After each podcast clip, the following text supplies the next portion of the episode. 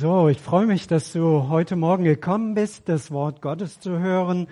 Und äh, das ist mein Gebet, dass äh, du inspiriert wirst und ein Stück schon einen Ansatz bekommst von einer möglichen Verwandlung, die durch den Geist Gottes an uns Menschen geschieht, durch sein Wort. Mein Titel heute Morgen ist, vergiss deine Bestimmung nicht, sei wachsam.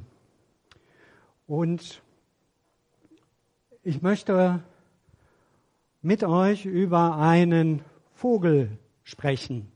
Als ich vor einigen Monaten die Geschichte von diesem Vogel las, dachte ich, das wird zu einem, zu einer Basis für eine Predigt und heute Morgen ist es soweit.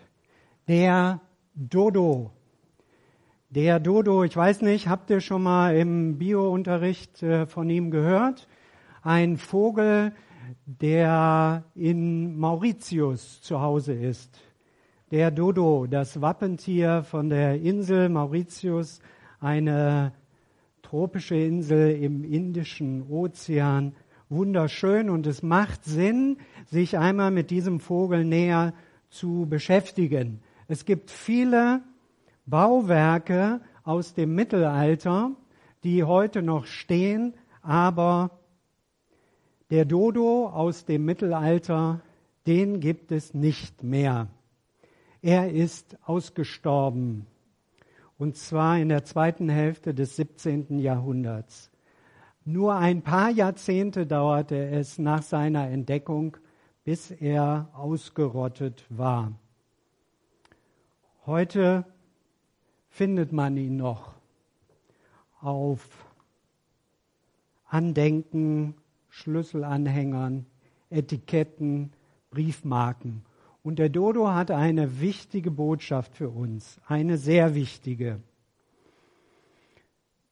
Bevor ich dazu weitergehe, fordere ich heute euch richtig heraus mit verschiedenen Aspekten, Betrachtungsweisen, damit unser Geist und unsere Seele einen Ruck macht, wir geöffnet werden für den Geist Gottes. Vor nicht allzu langer Zeit habe ich so gut geschlafen, so gut geschlafen, das ist erstaunlich für mich, so gut geschlafen, dass ich den Wecker wohl im Schlaf ausgemacht habe, nichts gemerkt, ich habe den Wecker ausgedrückt und irgendwann fängt er ja dann wieder an und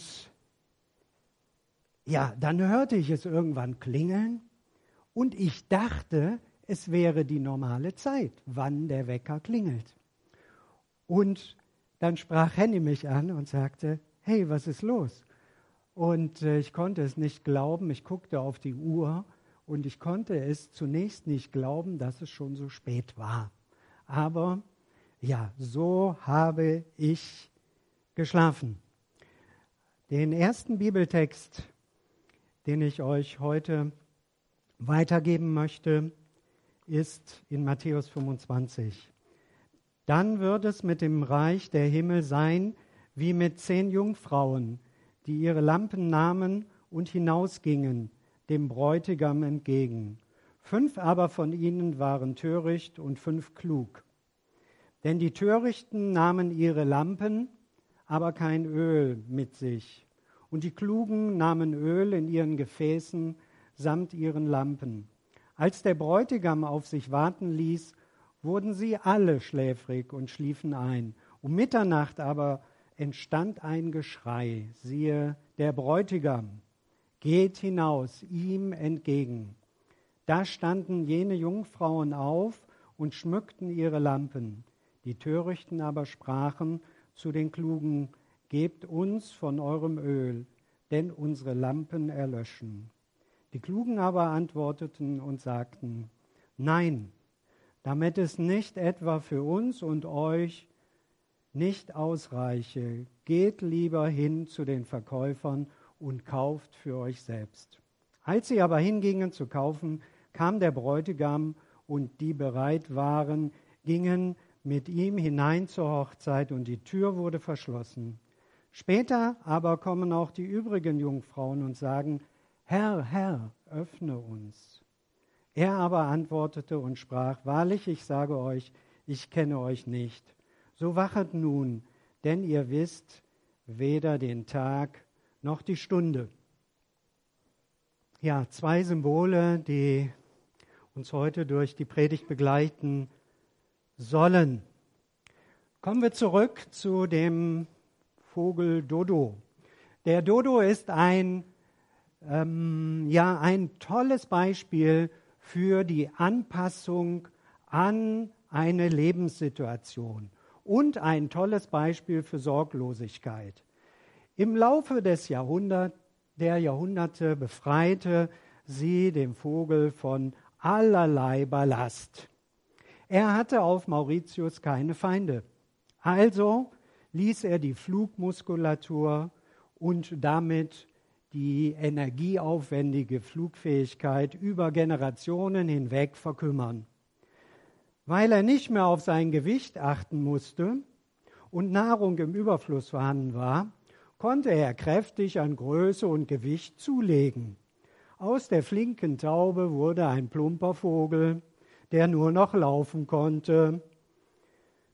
Und warum sollte er jetzt noch Nester in den Bäumen bauen? Man konnte doch die Eier einfach auf den Boden legen. Das spart Zeit und Kraft. In Summe, der Vogel passte sich total an an seine Umgebung. Er brauchte nicht so viel Ressourcen verschwenden. Spare, was du kannst an Energie. Er verschwendete nichts mehr. Aber der Dodo ist auch ein hervorragendes Beispiel für die Grenzen der Wachsamkeit. Denn Ende des 16. Jahrhunderts wurde ein niederländisches Schiff in der Nähe dieser Vulkaninsel abgetrieben, die, die heute Mauritius heißt. Und das war der Anfang vom schnellen Ende der Dodos. Warum? Den Niederländern gefiel es dort ziemlich gut und sie nahmen die Insel für die niederländische Krone in Besitz. 1638 kamen die ersten Siedler auf Mauritius an und sie brachten mit ihren Schiffen Ratten, Schweine, Affen mit. Der Dodo hatte überhaupt keine Flucht- oder Verteidigungsmechanismen mehr. Er ließ sich einfach von den Menschen fangen und töten. Er wurde aufgegessen, er wurde gegrillt. Die Gelege wurden von den eingeschleppten Tieren aufgefressen auf der kleinen Insel gab es keinerlei Rückzugsgebiete. In wenigen Jahren war die Population restlos dahin gerafft. Nicht, dass der Dodo nicht fähig gewesen wäre, sich auf seine Lebenswelt einzustellen. Nein, denn das hatte er ja früher schon getan im Laufe der Jahrhunderte und der Jahrtausende. Nein, es passierte einfach alles zu schnell. Er hätte zu lang gebraucht, um sich die alten Fähigkeiten wieder anzueignen, die sein Überleben einmal gesichert hatten. Und das ist genau der entscheidende Punkt, auch heute. Mach's nicht wie der Dodo. Schraub nicht alles zurück. Glaub doch nicht, dass alles so bleibt entwickle dich weiter.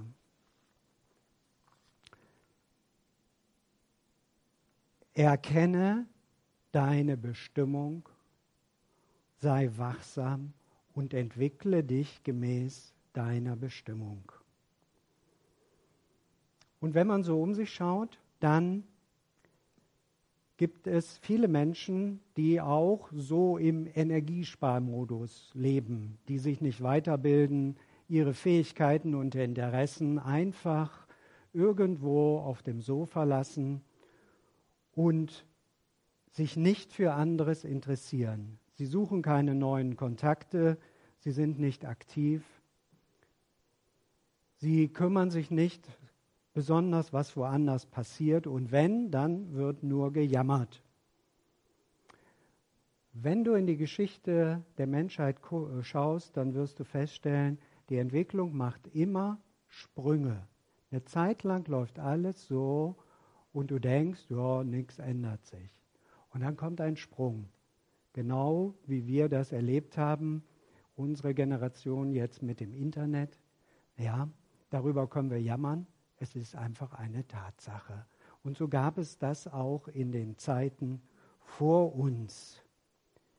Und wenn sich das Umfeld ändert, dann geht es extrem schnell. Das Problem der Dodos war, sie konnten sich nicht mehr anpassen. Das war zu spät. Und wir haben die Geschichte von den Jungfrauen gehört, fünf, die nicht vorbereitet waren. Vielleicht hast du jetzt Angst ob, und die fragst dich, ob du bis zum Ende der Predigt bleiben sollst, aber das Evangelium ist frohmachende Botschaft und bisher macht es vielleicht nachdenklich oder sehr unsicher. Und ganz ehrlich, Jesus wollte das. Seid nicht so sicher. Aber Jesus sagt in Vers 13, Matthäus 25, sei wachsam. Das ist die Botschaft. Sei wachsam. So, und jetzt brauche ich jemanden, der eben kurz mit aufschreibt. Äh, wer mag das tun? Ursula. Was kann man jetzt tun? Also, erstens, suche keine Bestätigung von gleichen Dodos. Wenn du hier am Niederrhein lebst und sagst, oh, das soll mir nicht passieren, suche nicht Bestätigung von den gleichen Dodos. Was werden sie dir sagen? Da ändert sich nichts. Das war schon immer so. Da kannst du nichts machen. Du kannst einfach nichts machen. Ne? Ja? Also, vielleicht nehmen wir als ersten Punkt, suche keine Bestätigung von Menschen, denen es genauso geht wie dir. Was können wir noch tun? Ich habe es in meinem Titel erwähnt. Besinne dich, was du verloren hast. Der Dodo hatte seine Flugfähigkeit verloren, er hat sich völlig angepasst an eine sehr entspannte Lebenssituation. Besinne dich, was du verloren hast und wer du vom Ursprung her bist. Wer bist du vom Ursprung? Die Bibel sagt uns, du bist das geliebte Kind Gottes. Du bist befähigt, Du hast einen Auftrag zu gestalten und zu bewahren. Aber nicht aus Angst, sondern in einer positiven Dynamik. Ja?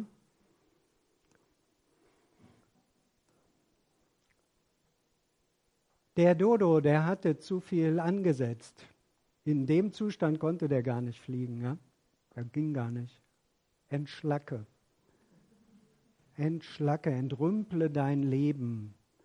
Das hat weniger zu tun mit der Körperform in erster Linie, aber vielleicht auch da, schau da nochmal hin. Ähm, entschlacke und entrümple dein Leben. Und ich denke, das gilt für uns Menschen und brauche ich ja nur mich anzuschauen.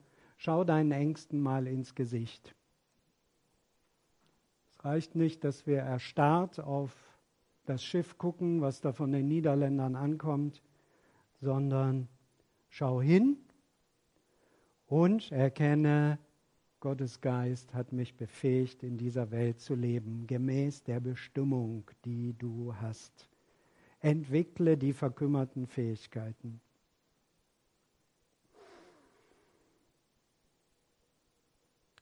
Und ich möchte dich als Christ einfach mal erinnern, wer warst du am Anfang? Wo fängt unser Christsein an? So, ja, symbolisch.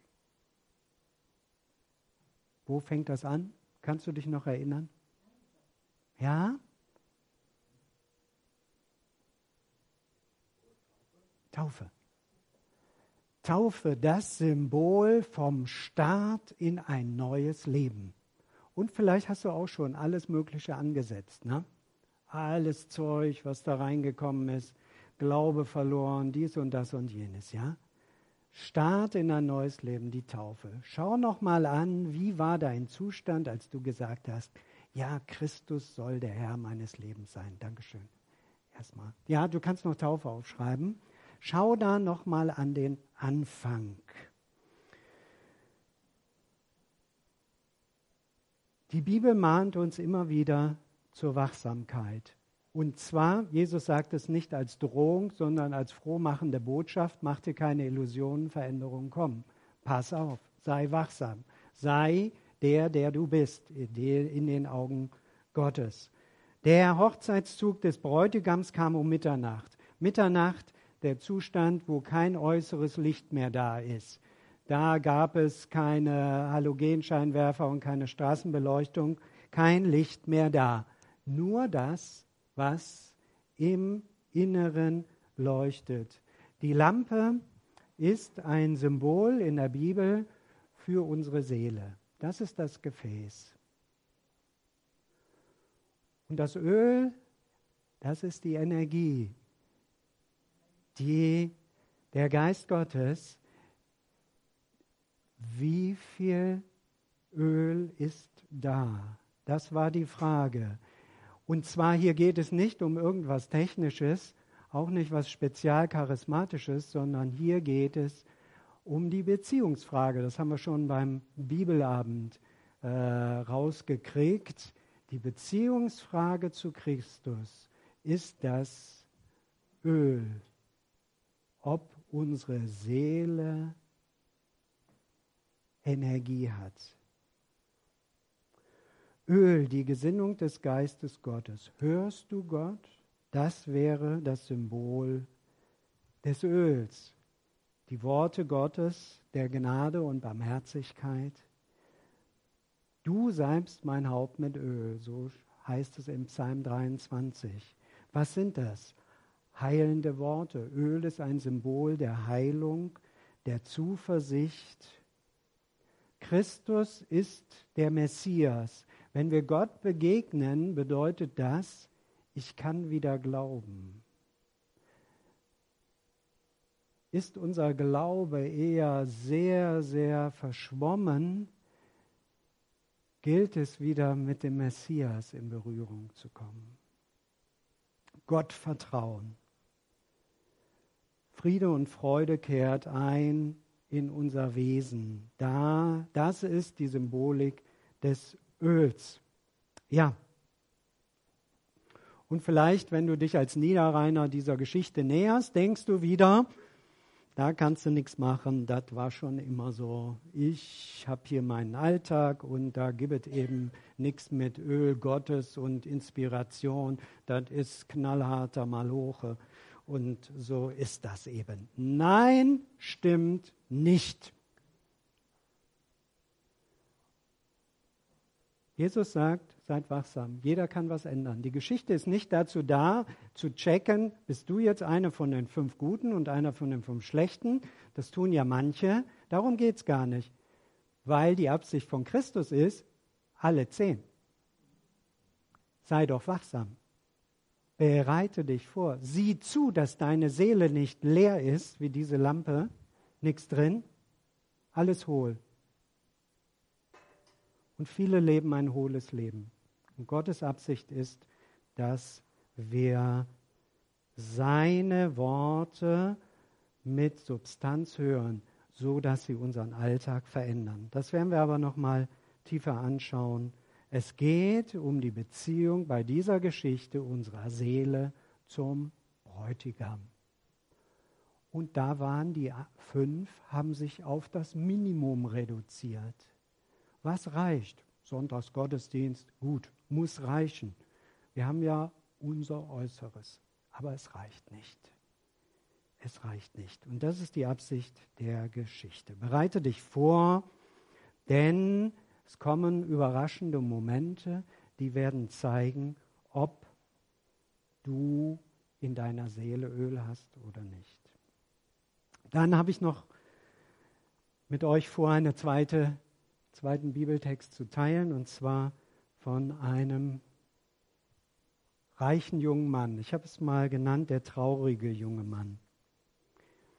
Dieser Text hat die Weltgeschichte enorm beeinflusst. Im dritten und vierten Jahrhundert gab es nicht wenige Leute, die alles verkauften und in die Wüste zogen.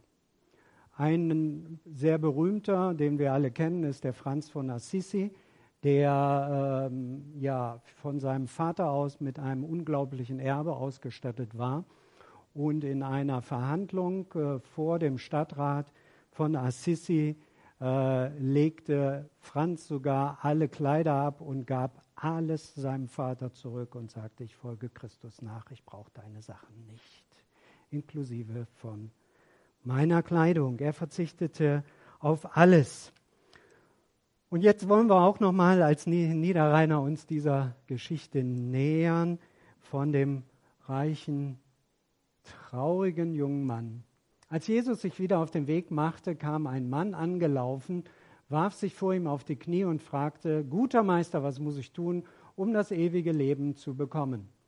Warum nennst du mich gut? entgegnete Jesus. Gut ist nur Gott, sonst niemand. Du kennst doch die Gebote, du sollst keinen Mord begehen, du sollst nicht die Ehe brechen, du sollst nicht stehlen, du sollst keine falschen Aussagen machen, du sollst niemand um das Seine bringen, ehre deinen Vater und deine Mutter. Meister, erwiderte der Mann, all diese Gebote habe ich von Jugend an befolgt. Jesus sah ihn voller Liebe an. Er sagte zu ihm, eins fehlt dir noch. Geh, verkaufe alles, was du hast, und gib den Erlös den Armen, und du wirst einen Schatz im Himmel haben. Und dann komm und folge mir nach. Der Mann war tief betroffen, als er das hörte, und ging traurig weg denn er hatte ein großes Vermögen. Jesus sah seine Jünger der Reihe nach an und sagte, wie schwer ist es doch für Menschen, die viel besitzen, in das Reich Gottes zu kommen. Die Jünger waren über seine Worte bestürzt, aber Jesus sagte noch einmal, Kinder, wie schwer ist es, ins Reich Gottes zu kommen? Eher geht ein Kamel durch ein Nadelöhr, als dass ein Reicher ins Reich Gottes kommt. Sie erschraken noch mehr. Wer kann dann überhaupt gerettet werden? fragten sie einander. Jesus sah sie an und sagte, bei den Menschen ist das unmöglich, aber nicht bei Gott. Für Gott ist alles möglich. Ursula, darfst du, möchtest du nochmal nach vorne kommen und tiefer drunter schreiben, welche Art von Vermögen haben wir Niederrheiner denn hier so?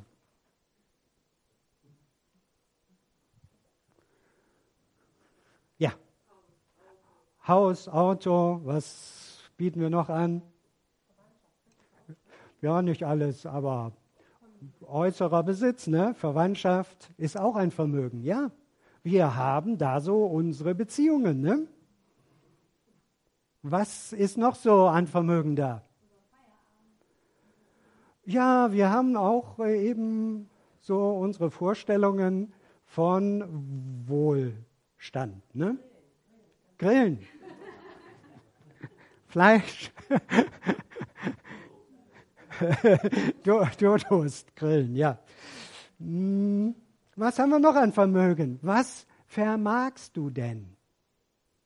Vermögen hat ja nicht nur was mit Geld zu tun. Was vermagst du? Bildung. Ja, Bildung ist auch eine Art von Vermögen. Arbeitsplatz. Ja, wir haben da Versorgung. Was ist noch an Vermögen da? Ja.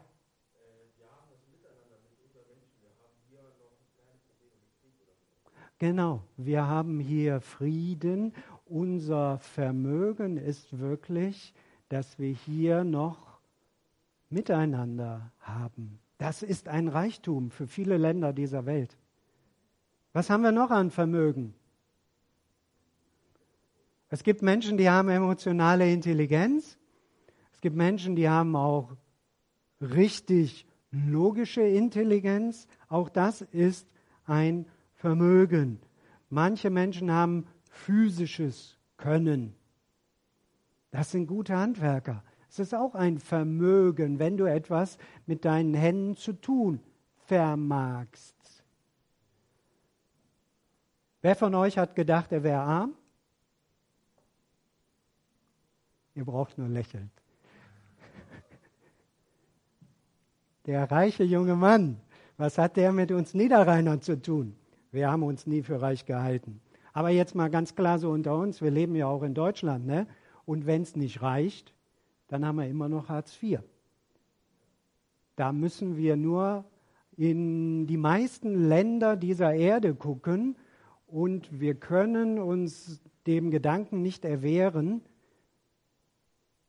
wir gehören zu den Reichen, selbst wenn wir uns selbst als relativ einfach und arm empfinden. Könnte die Geschichte was mit uns zu tun haben? Hier geht es um einen reichen jungen Mann. Dankeschön. Ja, was? Hier geht es um einen reichen jungen Mann und seine Beziehung zu Christus. Was hat das jetzt mit mir zu tun? Ja, das ist ja eigentlich nur für diese ganz Reichen, ne? für die Firmenbesitzer und die, die mindestens 100.000 plus pro Jahr oder pro Monat verdienen, aber ich? Ja, zu welcher Gruppe gehören wir? Jesus spricht hier zu den Reichen. Vielleicht lässt es mal zu, dass das auch so ein bisschen dichter kommt. Vielleicht gehörst du doch zu den Reichen, der du hier lebst. Denn viele Menschen beneiden uns um Hartz IV. Was fehlte dem reichen, armen, jungen Mann?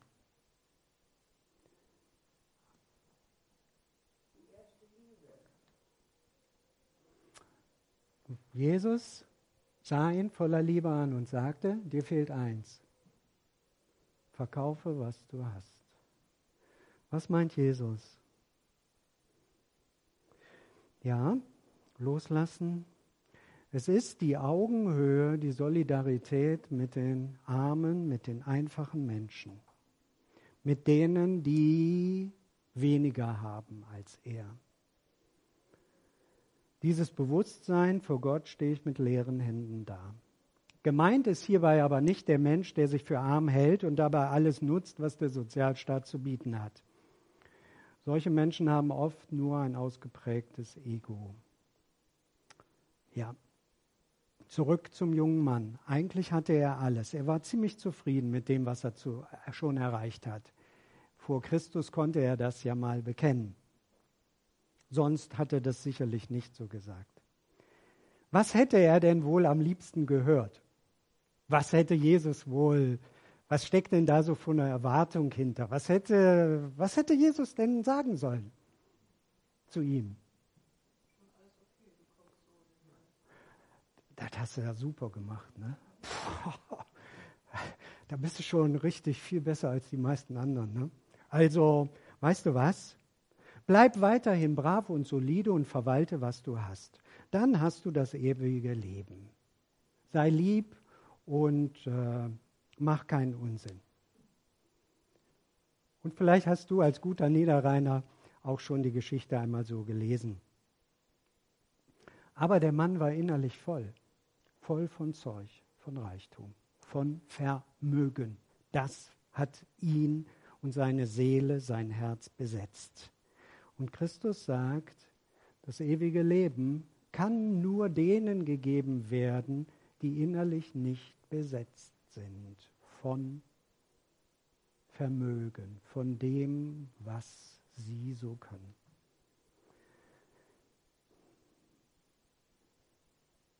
Jesus sagt ihm, investiere in Menschen und Umstände dein Vermögen. Fang an zu investieren. Fang an zu verkaufen. Investiere mit dem, was du hast. Teile, was du an Vermögen erlangt hast. Teile, was du an Wissen hast, an Musikalität, an Kreativität, an Logik, an emotionaler Intelligenz, an Organisationsvermögen. Fang an zu teilen und mach was aus dem, was du an Vermögen hast. Investiere in die Menschen, die nicht mehr weiter wissen. Investiere da, wo Menschen arm sind, weniger haben als du. Schauen wir nochmal auf Christus. Jesus sah ihn voller Liebe an. Das ist die Reaktion von Christus. Nicht sauer, nicht besserwisserisch. Jesus sah tiefer. Der junge Mann war nicht frei, die Hände und die Taschen voll. Aber doch war in ihm die Frage, was muss ich tun? Trotz der ganzen Freizeit- und Genussangebote, die er so wahrnehmen konnte im Vergleich zu den anderen, war in ihm die Frage, was muss ich tun? Er war von seiner Seele her leer. Und Jesus sagt, investiere.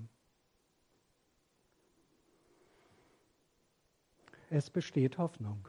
Evangelium ist gute Botschaft, frohmachende Botschaft. Es ist nicht leicht, sich auf das Evangelium einzulassen, so heißt es hier in unserem Text, denn der Mann ging traurig weg. Und Jesus sagt, eher geht ein Kamel durch ein Nadelöhr, als dass ein Reicher ins Reich Gottes kommt.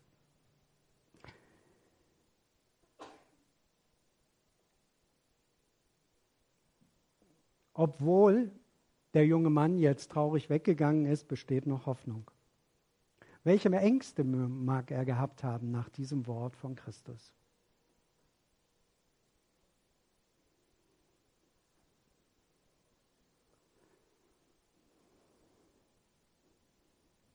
Ja? Stefan, du lächelst so freundlich.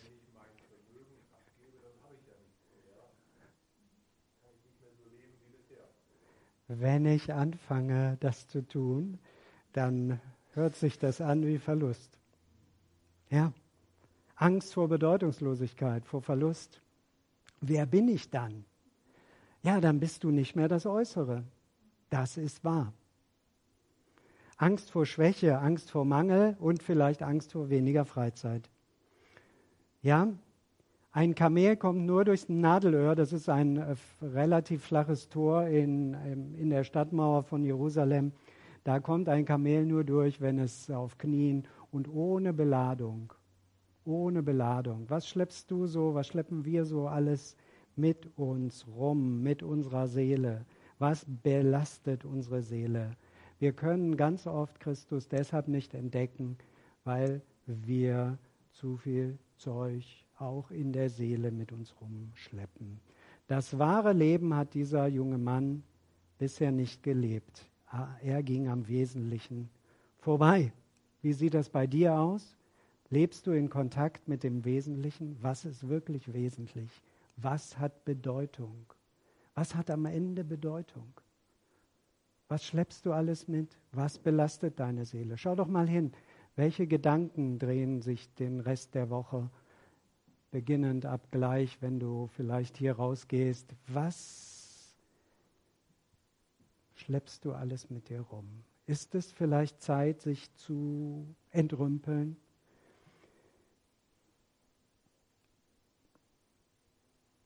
Es gibt Bibelausleger, die sagen, der arme, reiche junge Mann taucht in der Bibel nochmal auf. Das ist nicht das Ende der Geschichte, was wir hier sehen, sondern er taucht wieder auf. Und zwar im Garten Gethsemane. Till liest uns mal Markus 14, 51 und 52 vor. Ja, wir Jerusalemer Bibelausleger gehen davon aus, dass es dieser junge Mann ist, der am Schluss alles losließ, sogar sein reiches Gewand. Er folgte Jesus nach am Schluss, nicht mehr geschützt von seinem Reichtum. Er ist der spätere Evangelist Markus nach Jerusalemer Quellen der, der völlig frei geworden ist von jeder Art Äußerlichkeit, von der Abhängigkeit der Seele an äußere Dinge. Und darum geht es, dass wir in Christus dem wahren Leben nachfolgen, dass wir der Liebe und der Wahrheit Platz machen in unserem Leben, ohne faule Kompromisse. Das Evangelium ist gute Nachricht. Auch viele Reiche bis heute sind Christus nachgefolgt, indem sie ihr Herz freigemacht haben von der Besetzung durch den Reichtum.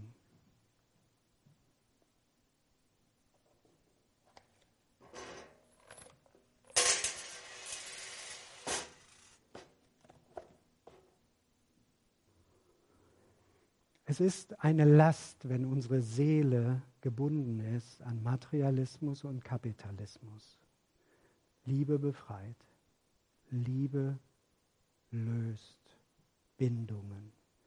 Und Liebe führt dazu, dass wir aus Gedanken mit Christus in Liebe anfangen zu investieren. Wenn wir als Gemeinde uns nochmal zusammenfinden und sagen, wir wollen ein Stück hier am Niederrhein dafür gemeinsam arbeiten und investieren, all unser Vermögen oder so viel du vermagst, damit hier ein Stück mehr Beziehung unter Menschen, mehr Freiheit, mehr Frieden entsteht. Dann, glaube ich, haben wir die Botschaft von Christus erfahren. Veränderungen kommen schnell. Das sehen wir an dem Dodo. Und auch wir haben erlebt, Internet, Digitalisierung, Automatisierung, RFID-Chips, künstliche Intelligenz und so weiter. Die Frage ist nicht, ob das kommt und was das alles noch macht, sondern die Frage ist nur, wann das vor unserer Haustür steht.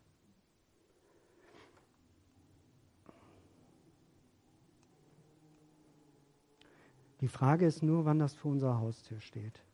Bekämpfe die Selbstzufriedenheit und lehne dich nicht zurück. Bleib innerlich wachsam. Hör doch noch mal hin. Höre auf Christus. Was sagt der Geist der Wahrheit und der Liebe, der Heil zu Menschen bringen kann? Und so wie der Dodo. Du weißt nicht, wer die Seefahrer sind, die auf deiner Insel einmal landen werden. Du weißt nicht, woher sie kommen. Nur eins ist sicher, sie sind unterwegs. Damit möchte ich schließen. Lebst du gemäß deiner Bestimmung? Bist du mit deiner Seele in Verbindung mit dem Wesentlichen oder eher mit dem Oberflächlichen? Gott möchte, dass wir unser Leben nicht am Wesentlichen vorbeiführen. Öl gilt als schon immer als Kraftsubstanz und geistige Stärke. Öl ist auch ein Symbol für Heilung, für Heil, was das, den gesamten Menschen ergreift. Christus nachfolgen, wie diese Einladung von Jesus an diesen traurigen jungen Mann, der nachher wohl der Evangelist Markus geworden ist der Christus befreit nachfolgte. Und es ist ganz interessant, er wurde auch von Angst befreit, denn in keinem Evangelium liest man so viel angstfrei von Konflikten, die, äh, über äh, die er berichtet im Hinblick auf Christus. Und so möchte ich schließen, ja, mit zwei Fragen. Kein Öl, kein Öl da in der Seele die Lampe leer.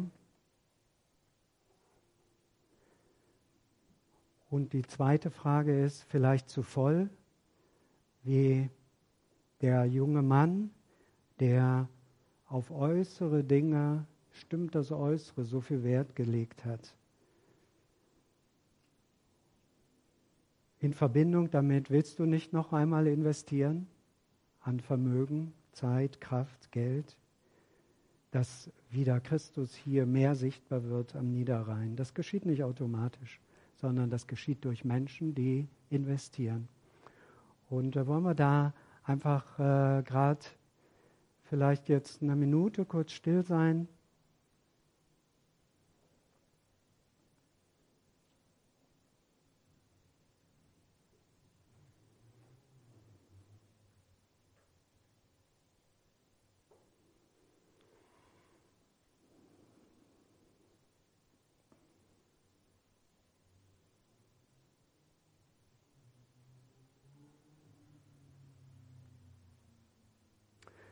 Seele leer, kein Öl mehr da. Ich würde gerne für die beten und vielleicht da, wo du sagst, ja, das stimmt, dieses mit dem zu voll, ich fange an zu investieren. Egal jetzt, was für dich der Hauptpunkt ist, aber wenn du möchtest, du darfst einfach mal die Hand heben als ein Zeichen. Ja, ich will, dass was in Bewegung kommt in diese festgefahrene Situation. Vielen Dank. Ja, vielen Dank. Das sind etliche. So, lasst uns einfach mal gemeinsam aufstehen. Christus, du bist der Gesandte Gottes mit der frohmachenden, der befreienden Botschaft, der uns Menschen zum Wesentlichen zurückführt, zu dem, was wirklich zählt, zu dem, was unsere Seele füllt, mit Freude und Frieden, das getan zu haben, was unserer Bestimmung, was zu unserer Bestimmung passte, was unsere Bestimmung war. Und so öffnen wir uns, Heiliger Geist, und ich bitte dich, dass du zu jedem redest, auch gerade zu denen, die ihr Herz geöffnet haben und das anzeigen. Herr, berühre du, dass hier auch in unserer Gegend noch mehr möglich wird und Menschen Heil bekommen und anfangen gemäß der Absicht, die von dir ist, leben. Amen. Danke, Schatz. Ich möchte noch kurz darauf hinweisen, woran erkenne ich, ob die Seele krank ist. Das erkennt man ja gar nicht. Als ich die Ausbildung gemacht habe, hat man mir gesagt, Henny, du hast einen starken Geist, aber eine kranke Seele. Ich habe das selber nicht gemerkt. Eine kranke Seele erkennt man daran, wenn man immer negativ denkt, wenn du alles zensierst, wenn du ständig irgendwie jemandem was Negatives zusprichst, denkst, immer irgendwie negative Schlüsse aus irgendwas ziehst.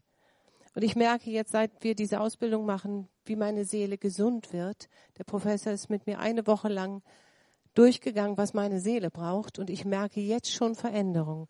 Eine heile Seele ist, wenn du merkst, jemand macht was falsch und du hast eine gesunde Haltung ihm gegenüber und sagst, ach, das hat er wohl jetzt nicht gemerkt oder er ist vielleicht noch nicht so entwickelt. Das hat er nicht bös gemeint. Versteht ihr? Immer etwas Positives daraus. Ich merke an mir, das tut mir so gut, das Positive in Fehlhaltungen, in Fehlbenehmen zu sehen und nicht immer das Schlechte. Daran kannst du sehen, dass deine Seele krank ist, ja?